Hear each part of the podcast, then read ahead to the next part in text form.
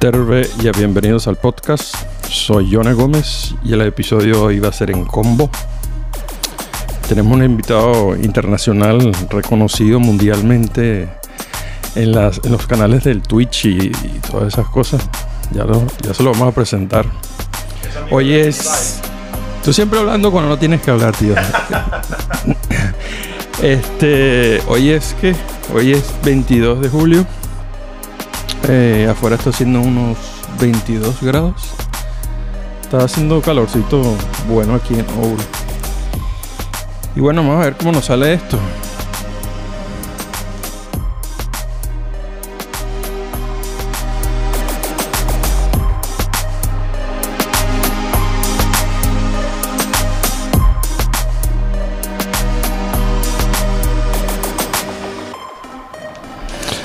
Ahora sí puedes hablar, Elias. ¿Qué era- qué- ¿Cuál era el rollo que querías contar?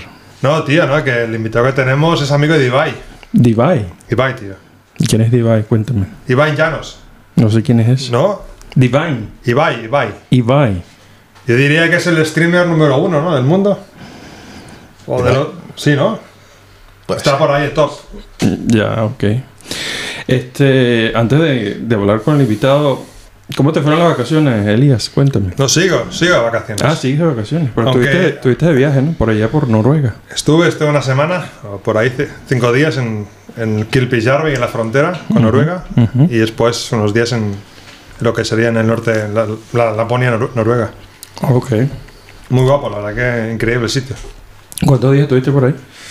Ah, estuvimos cuatro, ¿cuántos? Cuatro días haciendo hike ahí en los Alpes de Lingen, que se llama la zona, y después un par de días ahí en Kilpisjärvi. Está bien. Está bien. Bueno, vamos entonces a darle la bienvenida a Carlos Reyes. Hola, Carlos. Hola. Muy buenas. Bienvenidos aquí al, al- al podcast. Pues Carlos tiene...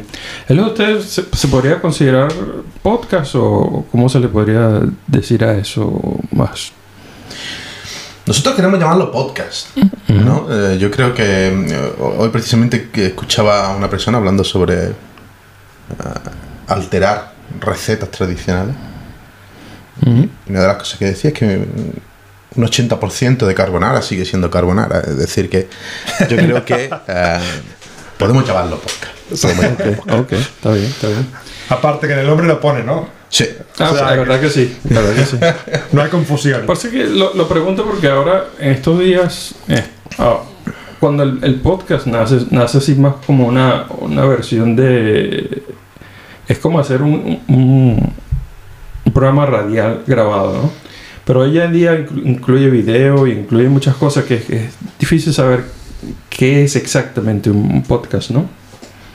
Sí, yo creo que, mm, que no solamente desde ese punto de vista, sino es algo que todas las tecnologías se están, eh, las tecnologías de la comunicación se están adaptando. Es decir, yo consumo por necesidad y también por comodidad mucho más eh, radio en YouTube que, que en radio.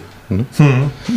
Eh, programas de la cadena SER, por ejemplo, que, que, se, que se emiten en YouTube. ¿Pero tú lo escuchas más o, lo ve- o los ves? Depende de, de cómo me... De momento. del momento, sí. Entonces, Carlos es de Málaga. ¿Cuánto tiempo llevas aquí en, en Finlandia, Carlos? Creo que más de cuatro años y menos de cinco.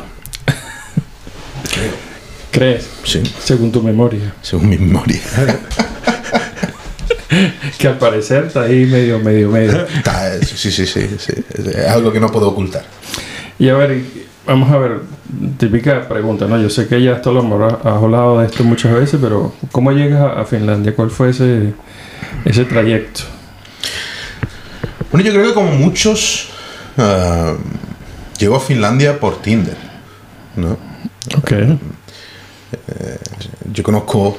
Hostia, pero sé que llega al Tinder, ¿no? Sé que tiene influencia, ¿no? Sí, sí, sí. De kilómetros. Sí. Coño, pero tú, tú debes tener una cuenta eh, súper cara, ¿no? Gold Digger. No, la- el match, el match sucede en Málaga. Ok, ok. El match sucede en Málaga, donde yo conozco a que es mi, mi actual eh, pareja. Y, y, bueno, pues una cosa lleva a la otra y terminamos, terminamos decidiendo que el sitio, de, el sitio donde vivir es aquí. Ujú. Que, que yo creo que suele ser una historia ¿no? Eh, común entre la gente. ¿no? Al final, cuando tienes una pareja de, de fuera, tienes que decidir dónde, dónde vas a sentar. Eh, es verdad que si no fuese sido mm, por ese motivo, eh, a lo mejor no estaría en Finlandia, pero seguramente no estaría en Málaga. Eh, Sí, yo creo que uno de los productos que más se, se importa aquí en Finlandia es parejas. Mm. Pero si te puedes a pensar, la mayoría venimos de la, hemis- de la parte sur de Europa o del hemisferio sur y todos venimos para el norte. Sí, O sea que el caso de Inrevés a lo mejor no es tan común. ¿no? Hay, por supuesto que hay, pero ¿no? que no suele ser la, así la, a lo mejor la regla. Claro, tú lo, tú lo has puesto desde una, desde una perspectiva eh, que, que yo supongo que, que la he entendido después de 5 o 10 segundos. Pero de primera hora he pensado, claro, es que más para el norte de Finlandia, ¿qué hay? Bueno, hay una islita, ¿no? De Noruega, ¿no? Sí, sí, sí. que ya viene el Polo Norte. pero ya todavía pasado por esto, por esta parte de Europa antes de, de eso. No, yo había estado en el Reino Unido Ah, ok. antes, eh, aquí como Elías, pero Elías había estado por Irlanda, por ahí, ¿no? Y yo he estado por Escocia, eh, muy cerquita, Mm. en la isla de Skye. Y, y en Inglaterra también. Eh, y aquí solamente de visita después de eh, haber conocido ¿no? a, a mi parienta. Ok, ok. Entonces, ¿qué, qué te pareció moverte aquí? ¿Qué- ¿Cuáles fueron esas, esos primeros, esos primeros semanas, meses? ¿Habrás pensado, coño, la cagué? ¿Qué hago yo aquí? Ah, a mí me pasó. No, la verdad es que yo, em, como te digo que es, eh, siempre he tenido esa idea de que de no querer estar en Málaga, no querer estar en España, no, no, no sentirme 100% em, ese, ese sentimiento de decir aquí es donde yo tengo que estar. ¿no? Eso te- me pasa a mí, tío. Siempre me ha pasado a mí. El sentimiento ese de no, de no, de no, de no pertenecer, ¿no? Donde uno nace, ¿no? Sí. Yo creo que nos caracteriza todo lo que podemos vivir en Sí, yo creo, que la o sea, yo creo que Claro. a la gente que pasa un límite de años en un país y no se vuelve es, es porque a lo mejor el- ese sentimiento ¿no? de, de arraigo ¿no? al país. Sí, efectivamente. Es decir, yo, yo yo siempre he dicho que, que cuando tú vives en un sitio mm, y no en otro, ¿no? ya no tu, tu lugar de nacimiento o tal, sino el simple hecho de vivir en un sitio y no en otro es porque el sitio donde vives pues te reporta algo mm, más que el otro, Mm. ¿no? Entonces decides vivir allí, ¿no? Y por eso digo que si yo no tuviera mi parienta, pues, puede que no estuviera en Finlandia, pero definitivamente no estaría en Málaga. No estaría mal. Sí. Pero, volviendo a la pregunta, yo llego a. Yo llego a Finlandia cuando ya llego para quedarme. Llego en, en enero. Ok. Yo había estado en verano, había estado en invierno, de vacaciones. Pero cuando llego para quedarme a trabajar, llego en enero. Buena época. Buenísimo. La mejor. Buenísimo.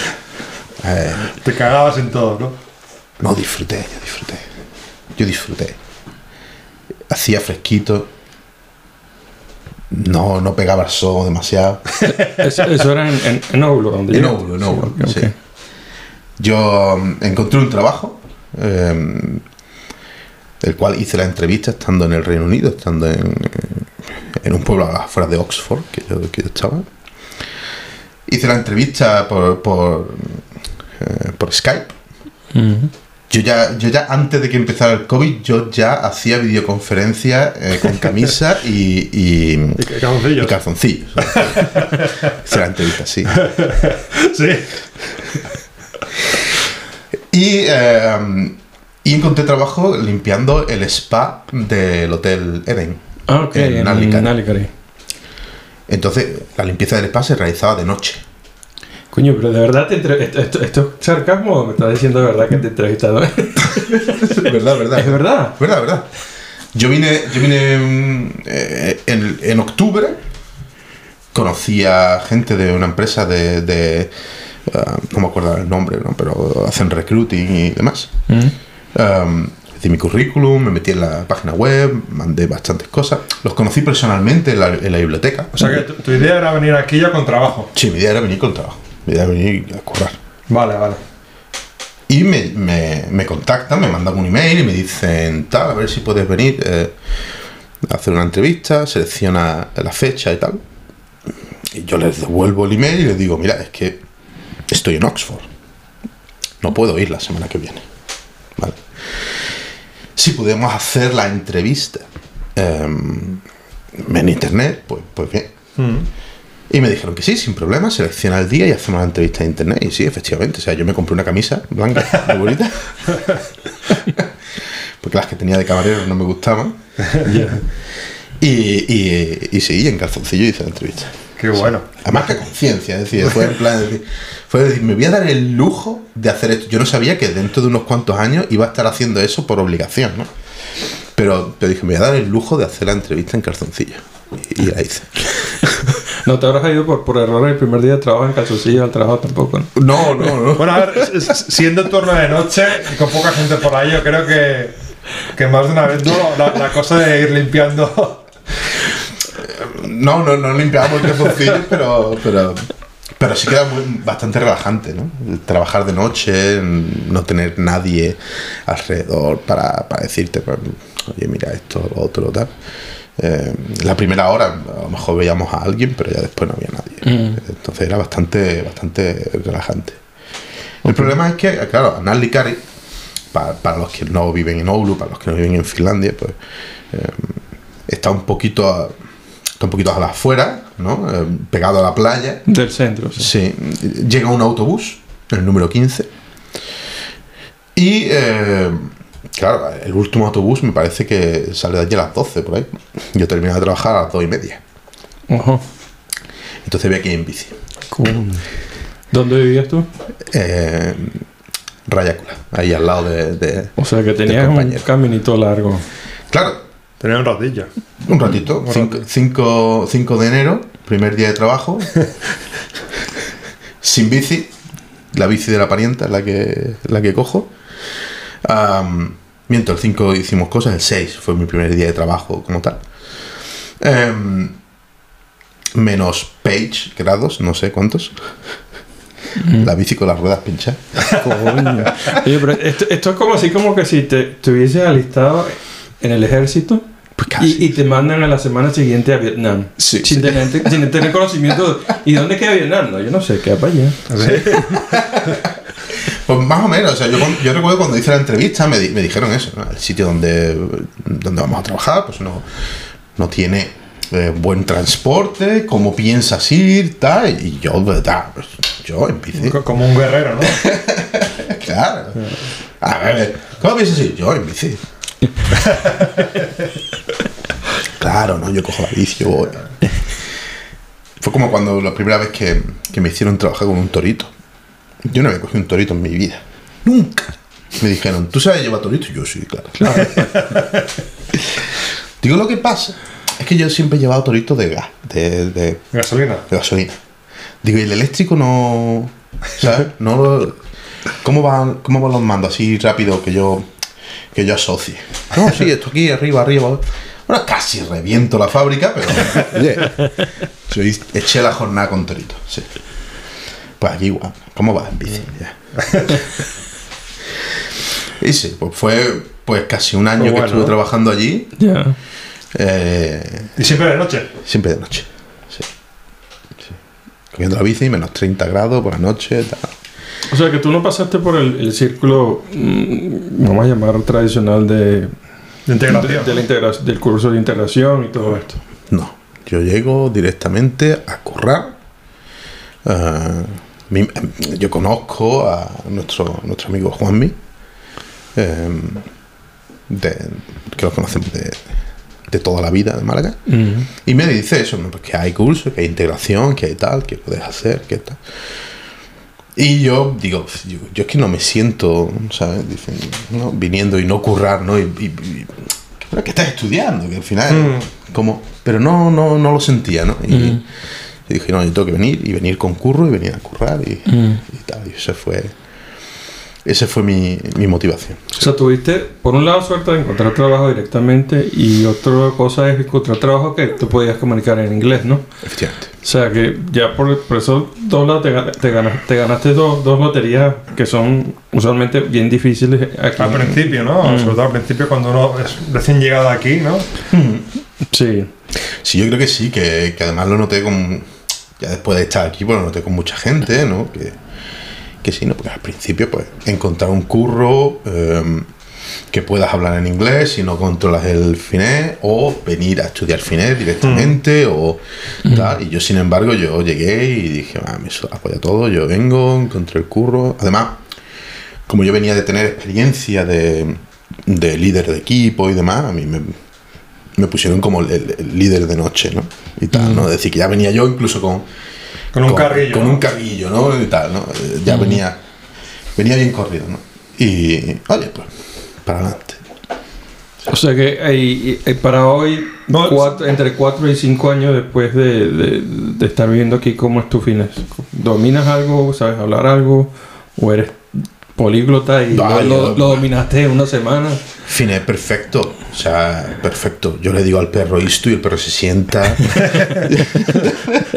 Tú tarde, tú Tú tarde. tarde y el perro viene. Es decir, mm, siendo el perro de mi hija, de Málaga, no habla español. Entonces eh, me tengo que comunicar en finés con, con el perro. Claro, claro. Sí. Eh, Él, O es sea, el con, uni- con- con alemanes va bien. con animales, bien. O sea, has- hasta, perro, hasta lo que es nivel perro, estupendo. Vamos, sin- No hay sin problema. No se queja de mi acento, no se queja de que pronuncie malamente, ¿sabes? Eh, si en vez de A digo A, no, no me dice, no, tal. Eh, alguna vez me mira raro, pero ya está. Ahora ya con humanos, lo que es nivel humano, no. Es jod- jodido, ¿no? Es muy jodido, sí. sí. Es jodido, sí. Es un idioma que... A mí lo que me jode más es la...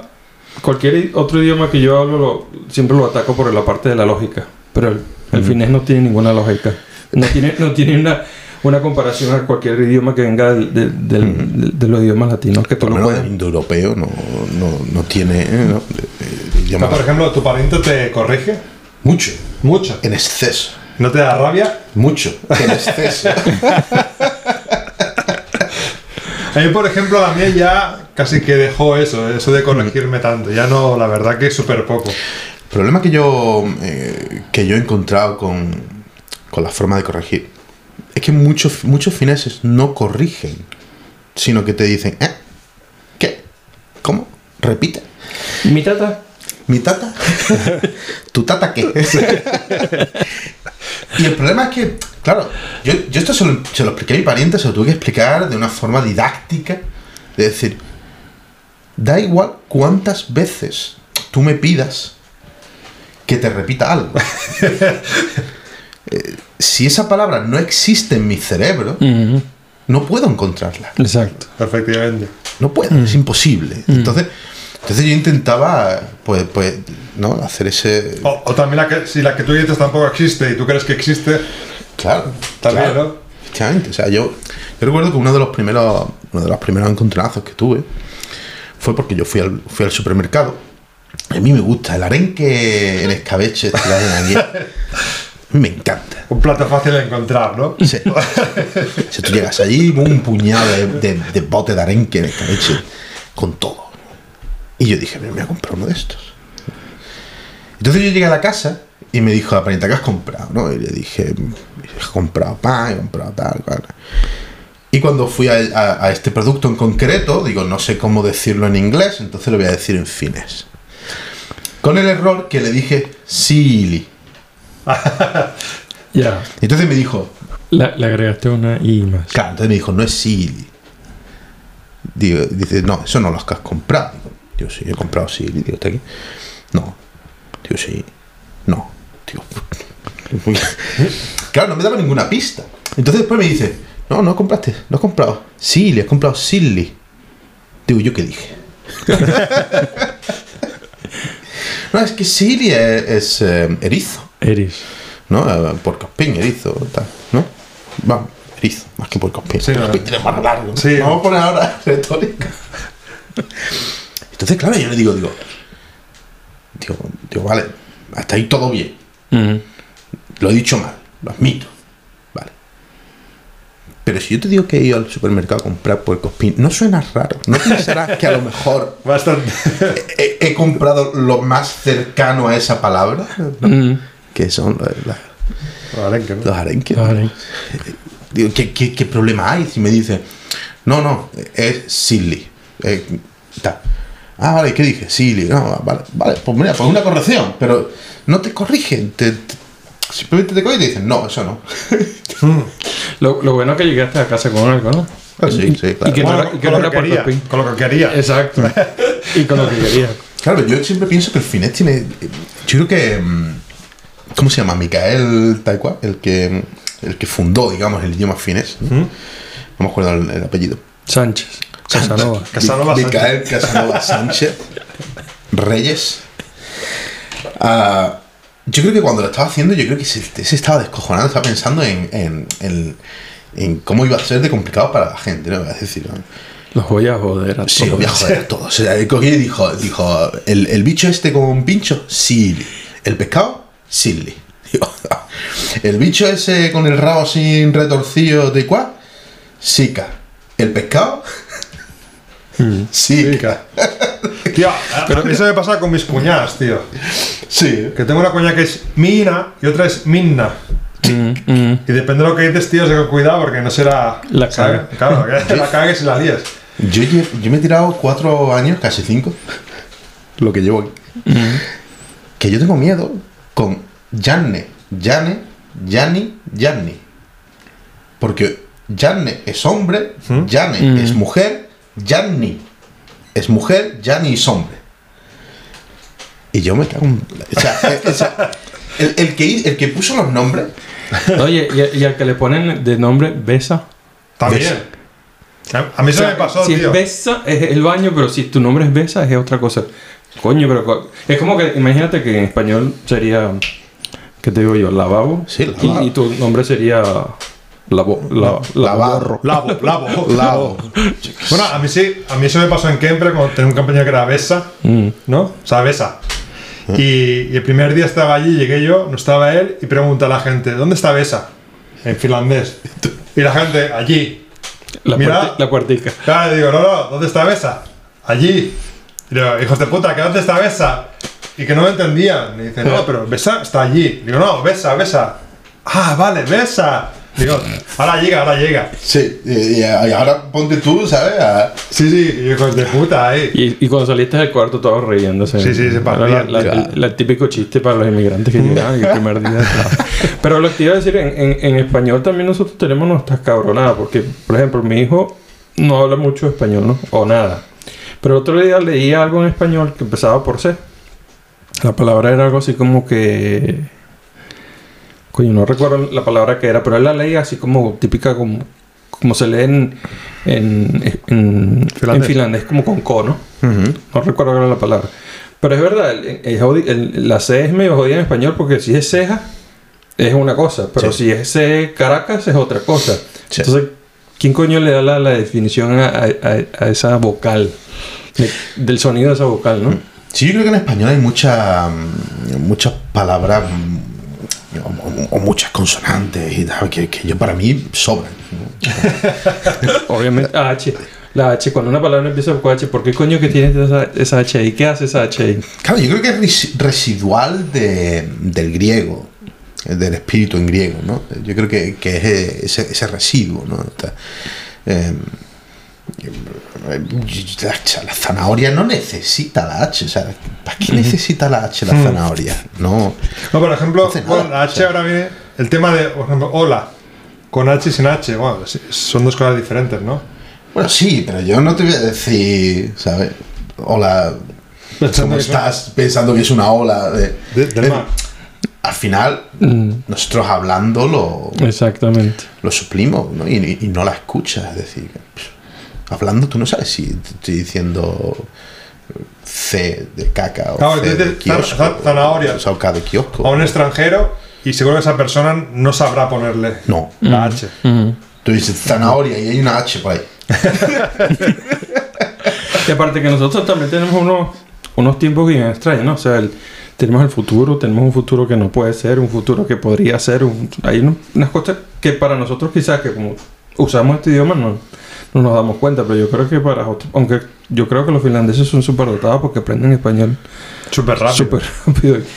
Bueno, teniendo este idioma de- materno de mierda que, que es tan difícil, yo creo que Mm. después de esto cualquier cosa es fácil, ¿no? Mm. Pero yo me he dado cuenta que muchos, muchos fineses mm, que aprenden otros idiomas, ¿no? Como por ejemplo en, en español, y muchos fineses que hablan inglés, o sea, la mayoría de los fineses hablan inglés, pero todo lo hablan un poco roto. Es decir, son capaces de comunicarse, pero se comunican bastante, de una forma bastante rota. El problema que, o la diferencia es que nosotros no estamos dando por culo diciendo, no, eso no se dice así, Mm, y no dejamos de comunicar. mm. O sea, tú dices las cosas mal, yo sé que las has dicho mal, pero lo importante es que el Entenderse, mensaje ¿no? llega. Entenderse al final. Mm. Bueno, si, si seríamos así, nosotros tres que tenemos tres acentos diferentes y yo que en mi país no cogemos las, todas las S, entonces estaríamos en un problema aquí. Bro, ¿qué, qué, te, qué has dicho tú? Que no te entiendo, joder. Y es que para que me está diciendo que no, no, no- no hablas tú del acento de la, de la mea. Eso le pasó a un al padre de, de- de mi compañero de podcast. Eh, la primera vez que, que llegó a, a Málaga. eh, él es argentino. La primera vez que llegó a Málaga estaba trabajando y tal. Y un compañero le dijo: Y yo también dejo que está ahí en el cajón. No se enteraba. No se enteraba. Mm. Dame dejo que está ahí en el cajón.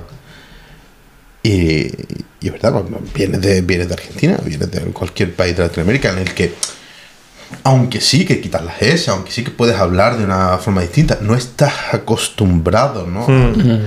al andaluz castizo. ¿no? Aparte de esa, no cerrado, ¿no? Cerrado, Es, ¿no? es complicado. Es muy complicado. Es complicado entender. sí. Pero yo, pero yo creo que, que eso le da tanto color al idioma, ¿no? Es, es muy... es- es- es- hay veces que tú hablas con una, per- una persona que viene de otro país de Latinoamérica o alguna parte de, de España y, y escuchar esa, esa musicalidad de- de- de- del mismo idioma, pero, pero que viene de otro lado, es, es- es- Por ejemplo, el tema Venezuela, el tema de diferentes provincias, también hay Sí, diferencia. sí por ejemplo, en, en el, en la parte norte del oeste se usa el vos, como en Argentina y en... Pero yo no lo uso, yo uso tú y... Bueno, algo típico de nosotros es que nosotros no usamos el... Para, para, no usamos el vosotros, ¿no? O sea, para nosotros decimos siempre ustedes. Ujú. Pero Mm, ustedes sería como la variación de usted. Eh, nosotros no tenemos la, la versión formal en, formal en plural, plural. Porque para nosotros, nosotros Usted- ustedes son ustedes, ya sea usted o, o- o tú. O tú. Sí, la- digamos que la usan por defecto, ya, Mm, la versión mm. formal. Entonces no, hay, no hay el plus formal, ¿no? Exacto, exacto. digamos.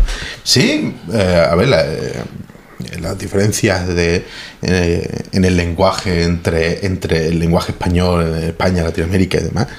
mm, al final yo creo que todos nosotros, mm, gracias a la cultura que, que había alrededor, gracias al cine, gracias a las series, y, eh, las telenovelas eh, y ahora con YouTube, yo creo que nosotros nos, nos acostumbramos muchísimo a, a cómo se habla eh, en otros países. ¿no?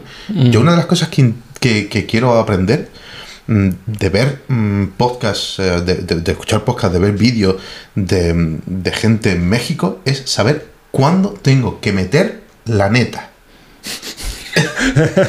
no lo sé, no lo sé, eh, eh, es muy random, pero, pero me encantaría. Ya, pero la neta no es también... Es la verdad, ¿no? No lo sé, es que no lo sé, es que lo meten de una forma tan random que, que, que no sé ni lo que es, pero digo, pero suena genial, tío. La verdad que sí.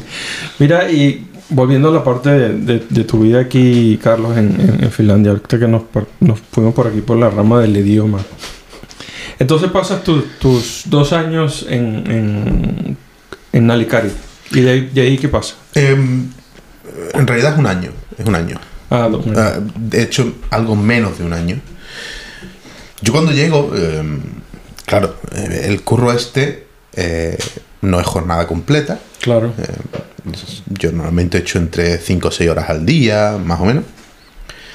Y eh, lo que me sucede es que tengo mucho tiempo para mí. Yo, yo trabajo de noche, me levanto por la mañana, por la mañana la parienta se ha ido a trabajar, yo estoy solo, tal. Y yo paso por, por- por muchos ciclos de intentar cubrir el tiempo. Paso por un ciclo de, de arte en el que me pongo a dibujar, paso por el ciclo de, de cocinar, paso por el ciclo del baking, paso por el ciclo de muchísimas cosas. Hasta que decido que yo necesito mm, encontrar otro trabajo Mm. más cualificado. Para eso tengo que aprender el idioma. Si yo quiero trabajar de lo que yo estoy preparado, yo en España he hecho aire acondicionado y climatización, o en el Reino Unido eh, he llegado a ser pues, yo, líder de equipo, restaurant manager y tal. Yo necesito idioma. Mm. Entonces me di cuenta que aprender JavaScript era más fácil que aprender finés. y dije, pues ese es el idioma que voy a aprender. Y más útil. Más útil. y me puse a estudiar programación por mi cuenta. Ya. Y yo llegué en enero y en octubre hice una entrevista y en noviembre empecé a trabajar de, eh, de práctica en programación. Que eh, haciendo un chanchullo con la oficina de empleo eh, me agarré a un... ¿Cómo se dice? No sé, no, no- sabría cómo decirlo, pro- pero programa un programa, un programa, sí. En el que si has estudiado algo que no es relativo a, relacionado a tu, a tu carrera Tu profesión. o tu profesión y estás en paro, puedes eh, trabajarle a otra empresa mientras sigues cobrando el paro. Yo les hice un chanchullo que ellos no terminaron de entender, que fue, como yo trabajo media jornada, le puedo trabajar gratis a esta empresa y hago mis prácticas así. Y la de allí me dijo, pero eso es porque lo quieres hacer si tú estás trabajando ya. Digo, pero, Tú, tra- tranquila que yo me entiendo. Sí, Claro. Dije, digo, yo, yo no, Usted no se preocupe. no se Yo- preocupe. Yo en bici. y me tiré cuatro meses en los que yo por la mañana iba a, iba a trabajar de en, o hacer las prácticas de programación. Luego salía de ahí, me iba, a, me iba a mi casa, cenaba y me iba a, a trabajar por la noche. ¿Qué hacías media jornada o.? Echaba seis horas en una y entre cinco y seis horas en otra. Al final echaba 12 horitas al Sí, día. no, bastante, ¿no? Al final. Mm, Sí. Pero bueno, era como, era como estaba más o menos planteado. Y, y después de cuatro meses de práctica me dijeron, Carlos, te queremos contratar.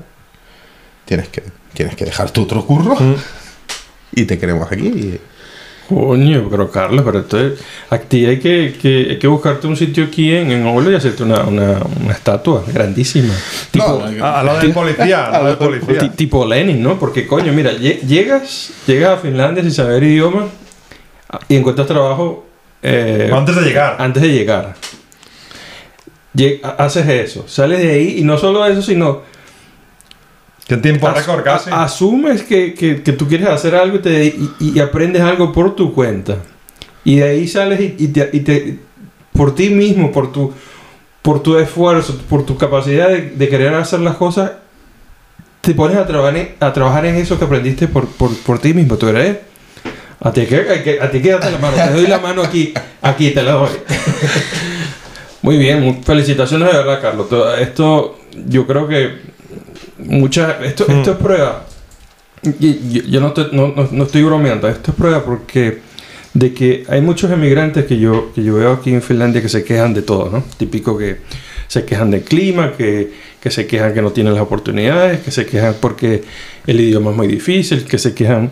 Claro que cada quien tiene su... su- su- cada quien es diferente, cada quien tiene una, una, una- personalidad diferente, pero esto demuestra que, aunque sí, vivir en el extranjero es una roncha, que por eso el, el nombre del programa, si tú Mm. te decides hacer las cosas, las puedes hacer. Sí, a ver, yo, yo a día de hoy, sinceramente, yo todavía no entiendo de dónde saqué yo, digamos, ese, ese impulso, esa fuerza de para hacerlo. Sé que, sé que, mm, como decimos, se me alinearon los astros. ¿no? es decir, tenía el tiempo, tenía el curro que me lo permitía. Ah, yo estaba trabajando y, y yo estaba escuchando podcast de programación. Mientras estaba limpiando allí Claro. la mierda que me dejan. Ahora me cuento una anécdota que Escatológica. escatológica Es buena. de- es buena. del spa. Pero sí, o sea, yo, yo a día de hoy yo digo, no sé de dónde saqué esa fuerza, ¿no? Y, y ese, y ese empeño, ¿no? Y, y es verdad que yo muchas veces digo, mm, sí, yo eh, me esforcé muchísimo, pero tengo que admitir que más de la mitad de eso fue suerte, alineación de, de- de- de acontecimientos y demás. Yo conozco a esta empresa un año después de que se funde a la empresa en la que, la que me contrata. Es decir, estaba en startup, contratamos a quien sea. Si sabes encender un ordenador, puedes trabajar con nosotros. ¿no? Claro, pero, pero, pero hay una cosa importante, Carlos, que es que esta alineación que tú lo llamas así, o que las estrellas, o que el. No que, sé. que Dios. Dios, vamos a ponerlo. Dios cuál. Jesús. Jesús, O, sa- o Jesús de Satán, o Satán. O Satán. Oye, si lo que, lo que pone todas las cosas, cosas a marchar es que tú te decidiste a, hacer- de empezar a hacer algo. Porque el, el que. Tú puedes haber tenido toda la suerte del mundo, pero si no empiezas a hacer algo, nada te va a pasar. Entonces, es fundamental que empieces a hacer algo, aunque sea lo, lo mínimo que puedas, pero tienes que hacer algo, ¿no? Sí, efectivamente. o sea, yo creo que es la, la misma la, la teoría de que si no compras la lotería nunca te va a tocar. Exactamente. ¿no? Eh, es, es cuestión de suerte que te toque, pero tienes que comprar. ¿no? Y efectivamente, por eso digo que, que, que yo le doy un, un 50 y tantos por ciento a la suerte. Porque, porque, bueno, yo me podría haber puesto, yo podría haber estudiado todo, yo podría haber hecho tal, yo podría haber contactado, que me hubieran dicho que no. Y, y no habría entrado nunca. ¿no? Entonces, ah, yo tengo que darle mi reconocimiento a la suerte, ¿no? Porque, porque estaba ahí. Me tengo que tomar el mío, pero también a la suerte. Pues es un factor, pero a lo mejor tampoco el, el mayor, ¿no? Yo creo que no sabemos hasta qué punto, no somos capaces de razonar hasta qué punto la suerte es un factor enorme en lo que nos pasa. Y yo, y yo mm, intento razonarlo todo mm, lo más que puedo, ¿no? Intento darle, em, darle ese- ese- esa, esa posición, ¿no? Más que nada por, por yo también sentirme en, un- en una comodidad de, una comodidad personal de decir, yo, yo hago, yo puedo hacer, eh, pero no, no, te, no te pienses que, ¿no? Me digo a mí mismo, no te pienses que eres el aquí especial, el puto el- amo, ¿no? Tal. Sino que está esa suerte. ¿Cómo es que se llama esto? El complejo de, De de impostor. ¿Sabes? Síndrome, ¿no? De impostor. Síndrome de impostor, ¿no? ¿No has pasado por esto? Porque Sí. te pasa. Sí, sí. Casi a diario. Mm. Como cada diario. Casi a diario. o sea, serio? Sí, sí. Hoy en día también. Sí. Si tú, ten en cuenta que yo, mm, yo a día de hoy trabajo en otra empresa. eh, necesitaba cambiar de empresa también yo precisamente para luchar contra esto. Es decir, yo entro a la empresa en la que, en la que me da la oportunidad de hacer las prácticas, me contratan. Yo tengo que hacer seis meses de, ¿no? El típico seis meses de prueba este. Mm. Y, y yo tengo la idea de que a mí el último día que se me cumplían los seis meses se les olvidó echarme. Entonces, claro, ya pues... pues Re- Resultó que era viernes, ¿no? Y Claro. la gente estaba ya de fin de, ¿no? A lo mejor el documento estaba en la mesa y se lo olvidó infirmar. Claro, o sea, yo ese día trabajé desde casa. es decir. Entonces yo tenía esa cosa, ¿no? De decir, eh, em, tengo la sensación de que a lo mejor la empresa sigue conmigo por, por, por seguir conmigo, ¿no? Incluso, Le- Les va sacando trabajo, ¿no? Trabajillo. y- claro, voy sacando cosas para adelante, tal. Les pido en varias ocasiones que me cambien de proyecto porque, porque en el que estaba pues no estaba contento y, y eso no sucede y tal. Y entonces cuando me, me propone un, un ex compañero, me propone irme con él a la empresa, pues le digo que no, que no, que no, hasta que un día digo, mira, venga, sí, voy. Porque yo necesitaba el saber que yo hacía una entrevista de trabajo en condiciones de programación, de programador, para entrar de programador en una empresa y yo la pasaba. Mm. Era como un algo personal que yo tenía, ¿no? Y, y sucedió y ahora pues tengo menos síndrome del impostor. Pero yo aún viene un estudiante de lo AMCO y sabe más que yo. no de la técnica, no de, de las herramientas, no, de, no de- del trabajo en sí, pero sí de, de cómo funcionan las cosas por debajo, ¿no? De eh, esa, esa teoría básica, ¿no? Que, que coges en, en estudios reglados, que por tu cuenta pues, es más difícil. ¿no? Eh, como yo siempre digo, no puedes aprender lo que no sabes que tienes que aprender. Está claro. Ah, pero aún así ha ido bastante bien, ¿no? Hasta ahora. Sí, he pasado los seis meses de prueba. ¿tá? Ahora estoy en un, en un proyecto in- que es interno de la empresa. Ahora en verano, tú sabes que aquí todo el mundo se va de vacaciones. Todo se, todo se lo toma en light. Sí, entonces yo estoy allí, pues, como decía, para que Spotify no te cierre el, el de este, pues, tocándome los bajos. ¿Te gusta la- la- lo de trabajar de casa? ¿Te gusta? No, A mí tampoco eso me... Yo traté de, de hacer muebles de la sala de mi casa, pero no, no, Joder, nunca es- funcionó. también un poco de ¿no? Eh, jaleo, ¿no? Hacer muebles allí. eh, usaba usaba la, la, la, la mesa de la cocina para hacer guitarras, pero no, al final no. No sabíamos si, si lo que había en la mesa era queso parmesano o... claro. Sí, pero no, no, no, No, no, llegué a serio. acostumbrarme, no llegué a acostumbrarme a trabajar desde casa. ¿Pero qué haces ahora? ¿50-50 o, o cuando puedas? Trabajo en la oficina yo creo que el 90% del tiempo y cuando me apetece pasar un día en casa, trabajar desde casa, pues trabajo desde casa, como por ejemplo hoy. ¿no? Eh, o por ejemplo hace dos semanas eh, que me fui a Laponia y, y trabajé desde allí. Ya. Es decir, te- tengo esa facilidad. En noviembre me voy dos semanas a Málaga a trabajar allí y dos semanas a Bélgica. Es decir, tengo esa facilidad de poder trabajar fuera. Pero lo que es trabajar desde casa a mí me- no me gusta, no me gusta. No, como demasiado. Y, y trabajas a lo mejor demasiado también. Se trabaja más, ¿no? Sí. Dice la gente, ¿no? Mm, Normalmente sí, porque no tienes esos eh, momentos de, ¿no? con los compañeros, Mm, tal, ¿no? esos momentos de, de break que tú dices, ¿no? Incluso salir. Yo cuando empezó la pandemia, yo me, me decidí eh, no romper mi rutina. Entonces yo me levantaba a la misma hora que me levantaba siempre, desayunaba igual que desayunaba siempre, y luego, antes de entrar a trabajar, yo me sentaba en, en la silla, como si estuviera en el autobús, y veía mi YouTube, que yo veía siempre. mis 20 minutos de autobús, y yo bueno, he llegado a la oficina, dejaba mi YouTube y me ponía a trabajar. Claro. Para no romper eh, lo que es la, La- sí, la La rutina. rutina. la sí, sí. rutina. Pero con eso estuve el primer año, el segundo ya no podía. Yo la- el- lo del chiste que te hacía de los muebles porque donde yo vivía antes yo tenía el taller en el, en el sótano de la casa.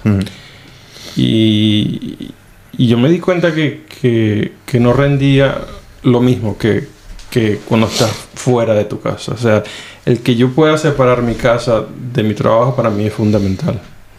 Eso, eso para mí es esencial. Ya- yo conozco gente que trabaja muy bien desde casa y les gusta así. Mi mujer en este momento lleva bastantes años, yo creo que lleva para casi dos años trabajando en casa. Yo no lo podría hacer, yo me volvería loco. A ella le gusta. A ella le gusta. Eso de que, que llegue a la hora del trabajo y, y termine el trabajo, pero tú sigues en el mismo sitio, a mí me parece eso que es terrible. Claro, yo cerraba el ordenador, lo, abría un cajón, sacaba el mío, metía ese. ese era mi cambio. O sea, mi cambio era guardar el ordenador del curro y sacar el mío, ¿no? Yo tenía compañeros que me decían eso mismo. ¿no? Es decir, yo necesito el break de, de ir a trabajar y el break de, de volver a trabajar. ¿no? El, el- es decir, el cambiar el chip, ¿no? Y, y gente que, que se, se- se- se tiraban trabajando pues, todo el rato. ¿no? Yo decía, digo, no, digo, en el momento en el que termina tu jornada laboral, si tú no tienes nada que terminar, digo, tú cierras tu ordenador, lo coges, lo guardas. Y si necesitas ese break, ese, ese de decir, tengo Ese que. descanso, ¿no? Ese descanso, digo, te sales, te sales fuera, le das una vuelta al- a la manzana y te sube. Mm. Ya está, ya- no.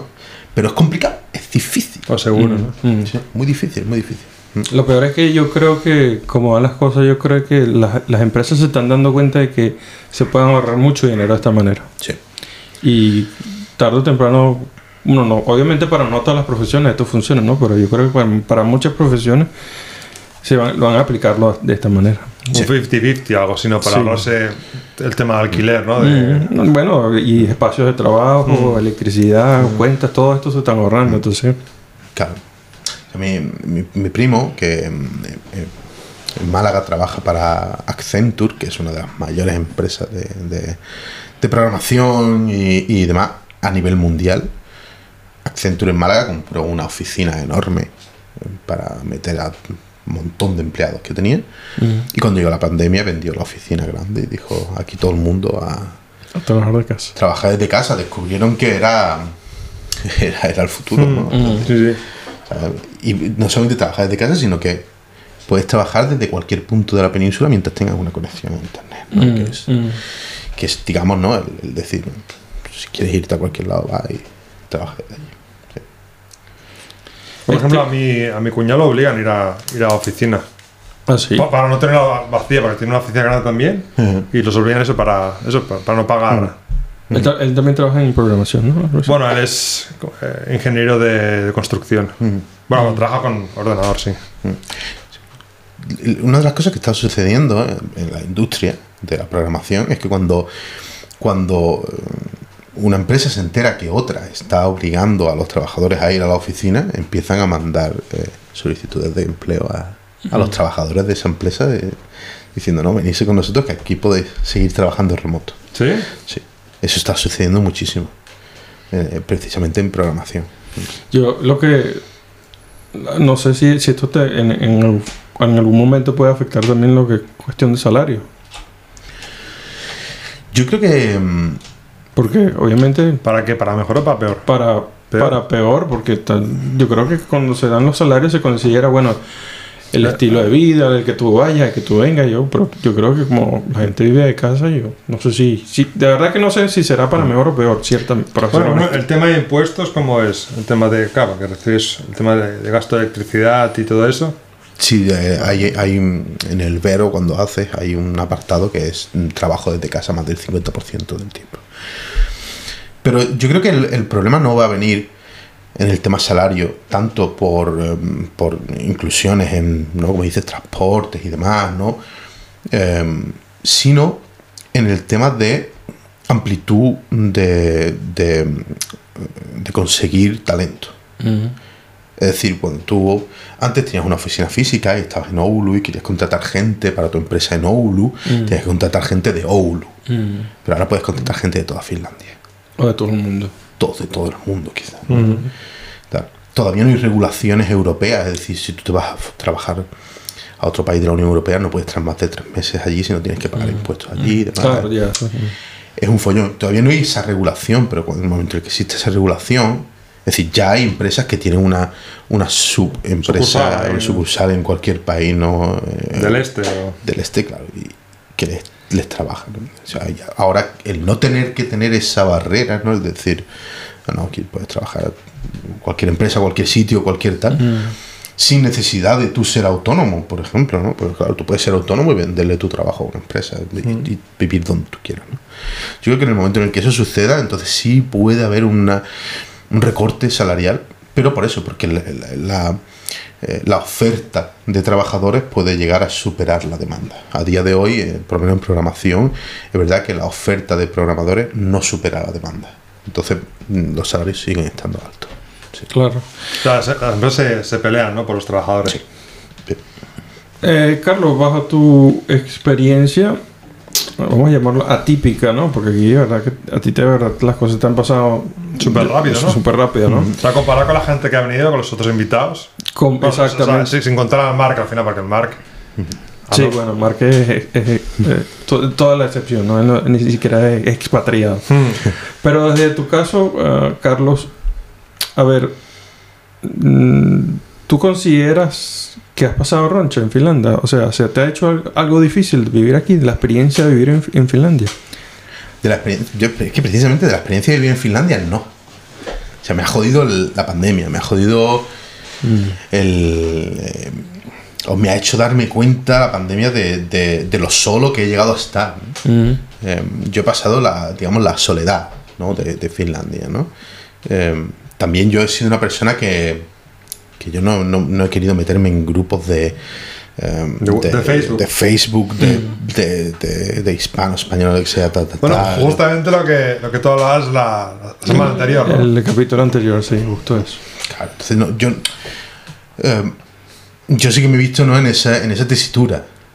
He hecho amigos y demás, pero sí me he visto en esa tesitura no de la soledad. Pero también la he tenido en Málaga. Mm, mm. Cuando yo estaba en Málaga y todo el mundo ha estado trabajando fuera, o, gente que ya pues, pues, ha hecho familia, ha hecho hijos, tal, y no eh, quedas tanto, o, o gente que simplemente pues, ha desaparecido de- de- de- Del mapa, ¿no? mapa, eh, también la he vivido allí. Entonces yo lo que es mm, sufrir, ¿no? El sufrimiento O sea, de... roncha no- Roncha, lo que es roncha, no. No, lo que que no, no. Más que la de los mosquitos, no. No. No, Yo he disfrutado, disfruto muchísimo el invierno. Me encanta. Em, disfruto el verano. Incluso cuando hace calor, como ahora. Eh, lo que es el tiempo, lo disfruto. Lo que es la gente, bueno, pues la gente tiene sus cosas. Que más, Claro. que menos, tal, pero tampoco me, tampoco me preocupa mucho. El idioma no lo estoy sufriendo. Es decir, que la única persona con la que me gustaría poder hablar eh, es con mi suegro, que no, no habla inglés, ¿no? Mm. Entonces con la única persona con la que tengo no esa, esa espina, ¿no? Pero, pero aparte de eso no, lo estoy sufriendo. Es decir, yo, yo estoy pasando por aquí, estoy viendo. Yo en bici. O sea que yo asumo, a ver, yo no sé, yo no, no me voy a arriesgar que- a decir que tú eres un, un tipo introvertido, pero yo, yo creo por lo que tú dices que tú mantienes tus grupos de, de conocidos en, en grupos pequeños, ¿no? Tú no eres una persona de ir a, a una fiesta y que aquí llegue yo, ¿no? Mm, no soy una persona de llegar a una fiesta, ¿no? Y, y- y, como dices, ¿no? De, de- Ser, el cen- ser el centro de El atención. centro de atracción. Claro, no, soy- no, no, no me consideraría como tal, pero sí soy una persona que llega a una fiesta y quiero hablar con todo el mundo, ¿no? Claro. quiero hablar con todo el mundo, quiero relacionarme, quiero, eh, quiero pues, pues, pues, pasarlo bien ¿no? con la gente. Soy una persona que yo necesito gente. Mm. ¿no? Eh. Creo que, que- que ahí ¿no? pues entra ese, ese pequeño cuña, ¿no? De decir, mm, me gusta estar con gente, me gusta estar rodeado de gente y demás, ¿no? Y entonces esa es la parte que yo estoy sufriendo Mm. pero no la sufro tanto porque, porque no la achaco tanto al, al país en concreto, ¿no? sino a las circunstancias y, y demás. Y la he sufrido más, pues, ya digo, durante la pandemia. Quizá por eso también soy una persona que no pude sobrellevar el tema de, trabajar por casa tanto. Mm. Necesito ir a la oficina, necesito hablar con la gente, necesito eh, pues, pues, pasarlo, ¿no? Pasar ese momento ¿no? de, de, de tener gente alrededor. ¿no? Claro, claro, yo, yo creo que yo soy muy parecido a ti. Yo no, yo de verdad no soy la persona que llega a una fiesta y quiere hacer que, que todo el mundo se dé cuenta que, que aquí estoy yo.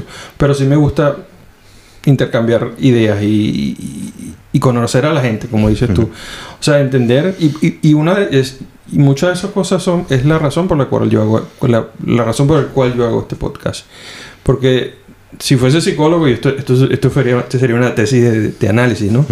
Porque yo, a mí me gusta entender, o sea, cómo, cómo influye el carácter de la persona la experiencia directamente, pro- pro- directamente a la, a la experiencia que están pasando en Finlandia, Sí. ¿no? Sí. Yo creo que... Y esto, no, que esto no, no, no va relacionado específicamente con que seas tímido o extrovertido o nada de esto, porque yo creo que la gente, sobre todo en el, en el extranjero, cuando eh, tú puedes ser muy tímido y muy introvertido, pero cuando vives en el extranjero sales, del sales de- Del caparazón, del ¿no? caparazón Sí. y, y- y- y te conviertes en algo diferente. A a mí me pasó así cuando, Ujú. cuando me fui la primera vez de, de Venezuela. Y, y, y, al asumir ese, ese, ese proceso de, de, de- de evolución cuando tú vives en otro país, te, te afecta mucho a las cosas, cómo se va a desarrollar tu vida desde entonces, ¿no? Mm. Hay mucha gente que simplemente llega a un país y, y, y no, y no evoluciona para nada. Se quedan en, en ese, en ese caparazón. O, o- o Yeah. piensan que su vida no, no debería cambiar para nada. Yo Mm. pienso que desde algún punto de vista tú cuando vives en otro país, involuntariamente, en gran escala o en pequeña escala, tú tienes que amoldarte y salir, evolucionar un poco de, de lo que tú eras. Si no quieres sufrir al final, ¿no? Exacto. Sí, a ver, yo, yo mm, creo que eh, comparto, ese, comparto esa idea, ¿no? O ese sentimiento. Em, vuelvo a traer a la mesa, ¿no? Ese- eso que decía antes, ¿no? De que si tú vives en el sitio A y no en el sitio B, es porque el sitio A te reporta más que el sitio B. Mm. Eso está claro. La gente que, como estábamos hablando, la gente que está aquí, que siempre protesta, que si el clima, que si la gente, que si esto, que si lo otro. A mí me, personalmente pues, me, me da mucho coraje porque digo, bueno, ¿qué tienes aquí? ¿no? ¿Qué, qué te está aportando estar aquí mm, para no estar allí? Piensa en eso cuando, cuando, te, cuando te vengan la- las otras cosas, ¿no? Y, y, eh, y- y después de todo, pues en un cómputo, en un cómputo global o total, eh, el estar aquí te está aportando más que estar allí, porque si no estarías allí. Eso está claro. Ya depende de cuánto peso tenga cada, cada cosa. Mm. Luego, con respecto a, a, a eso, ¿no? Al, al que llegas a un sitio y, y el sitio te cambia. Mm, Yo creo que yo lo experimenté primeramente cuando estuve en el Reino Unido, mm, cuando estuve en Escocia y demás. Yo llego a Escocia, eh, yo, no, yo no hablaba inglés. O sea, cero. Yo llego a limpiar platos porque yo no hablaba inglés. Eh, allí con- junto conmigo fueron otros dos españoles y uno de ellos era lo voy a llamar inútil por por, eh, por dirigirme a él de una forma No, no hace falta que digas su nombre ni dónde vive. ¿eh? Cordial, cordial. No me acuerdo, no me acuerdo de su nombre, era de Madrid, era de Madrid el chaval. Pero el chaval era inútil, era inútil, no, no, no, no servía. Y entonces mi jefe, ¿Era joven? el chaval o mi jefe, No, el chaval, el que era inútil. el chaval sí, mi jefe no. Tú también era era inútil, también tu jefe. ¿o? Sí.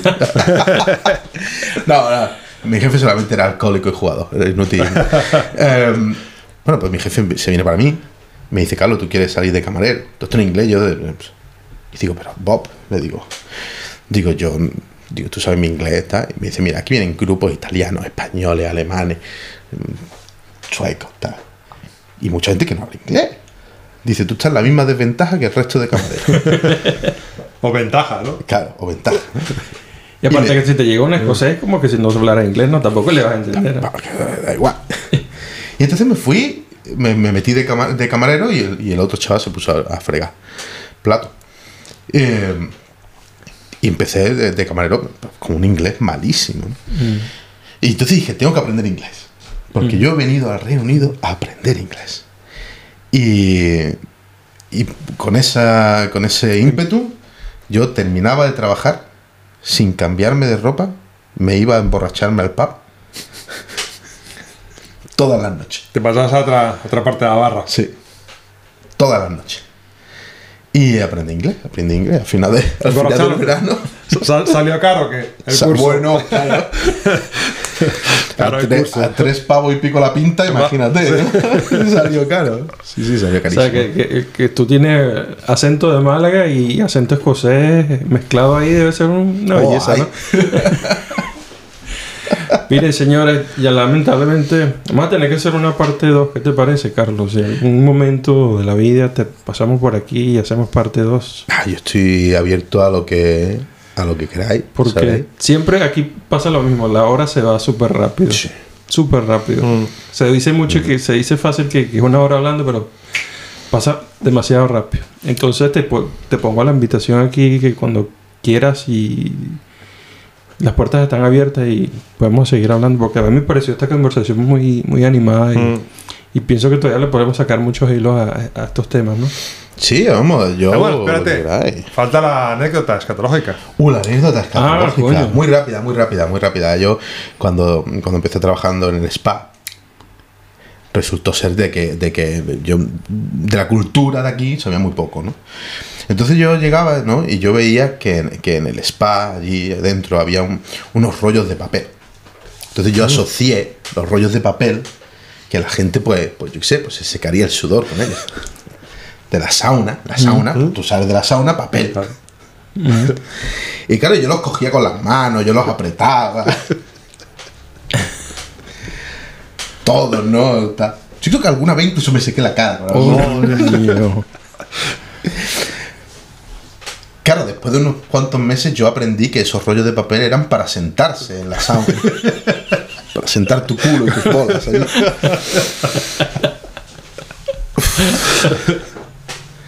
Bueno, no he cogido ninguna infección, es decir, O sea, que, que pasaste meses ahí oliendo.